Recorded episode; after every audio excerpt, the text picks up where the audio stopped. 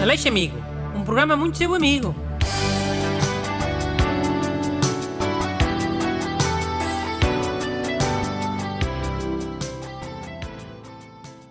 Bom dia. Cá estamos para mais uma edição amiga do programa Muito Vosso Amigo. Comigo está o ajudante Busto. Olá, bom dia. E a primeira carta que vamos ajudar é de um ouvinte chamado Jaime. Não é, Busto? É, Jaime Ribeiro. E diz o seguinte: Olá, excelentíssimo Bruno Leixo e companheiros. Há cerca de dois anos fui buscar um gatinho bebê ao gatil, o Crespim. Entretanto, a minha namorada criou-lhe um perfil no Instagram e em pouco tempo ele conseguiu ultrapassar os meus seguidores. Como é que eu posso ultrapassar o Crespim a nível de seguidores e ser a pessoa mais seguida aqui de casa? Observação: o Crespim nem raça tem, é apenas preto e branco. Aguardo pelo seu conselho, Jaime Ribeiro. Então, mas. O Jaime quer ganhar um gato na internet. Já estamos já maluco da cabeça. Na internet acho que nem a pornografia ganha os gatos, carago. Pois, eh, mas, mas mesmo assim, eh, não tens nenhum conselho? Pá, o Jaime tenta aparecer nas fotos do gato, sei lá.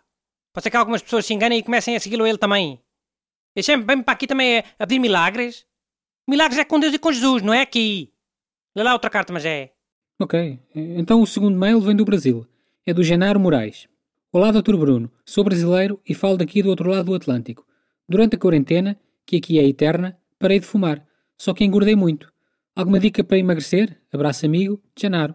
Hum, deixa-me pensar. Esta é uma situação bastante comum eh, para quem deixa de fumar. É, é habitual ganharem sempre uns quilos, não é? Eh, acho que tem a ver com a forma como o metabolismo... Pá, engordam sempre uns quilos porque a, a comida deixa de saber todo ao fumo. Descobrem o, o verdadeiro sabor de um bife, de um croquete, de um bolo. Ficam doidos, não é? E depois quilham-se logo, não, não param de comer. Ai, que está a saber tão bem.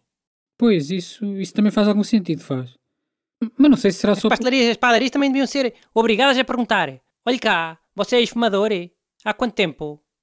E se fosse há pouco tempo, o cliente só podia comer um bolo de velha. Daqueles que sobram sempre ao final do dia, daqueles que ninguém quer. é? Tipo um, um caracol, uma pata de lá, um bolo de arroz. No Brasil devem ser aqueles pães doces com coco e aqueles rocamboles. E... Mas porquê? Porquê é que a pessoa só podia comer um desses bolos de velha? Porque não prestam para nada. O ex-fumador come um desses, mas depois já não lhe apetece mais nada a seguir. Agora, se lhe des uma fatia de salame, um pastel de nata, caraca, come logo três ou quatro. Depois fica gordo.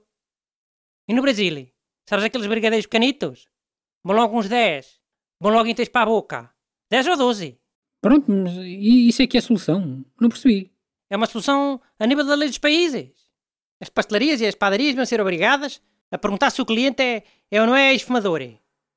Como perguntam também aos garotos que já têm 18 anos, que, quando eles querem comprar cigarros.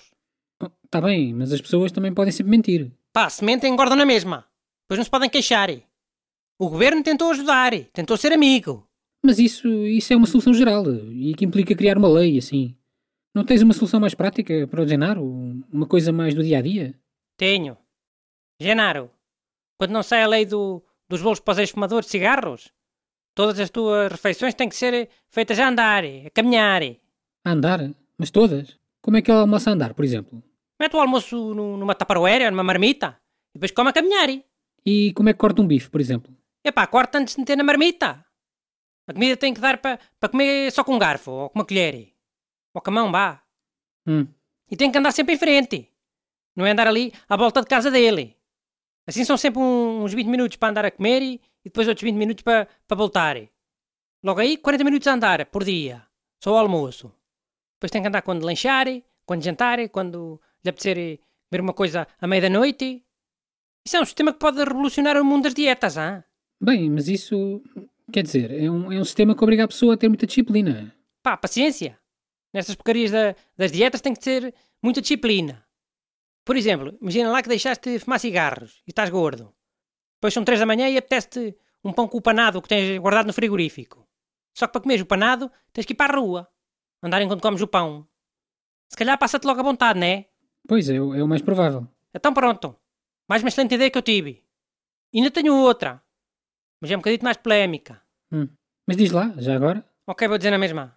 Genaro, olha, arranjas um gato, ainda mais ou menos nobito, e não pode ser castrado.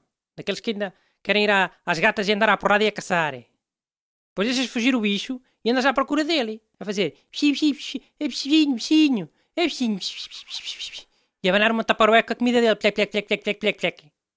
É um exercício que pode demorar meia hora, oito horas, três dias. Varia muito. E faz muito exercício à procura de um gato. É, pobre, coisa mais feia, não é? Deixar fugir o gato só para fazer exercício à procura dele. Pá, eu avisei que era uma solução mais drástica.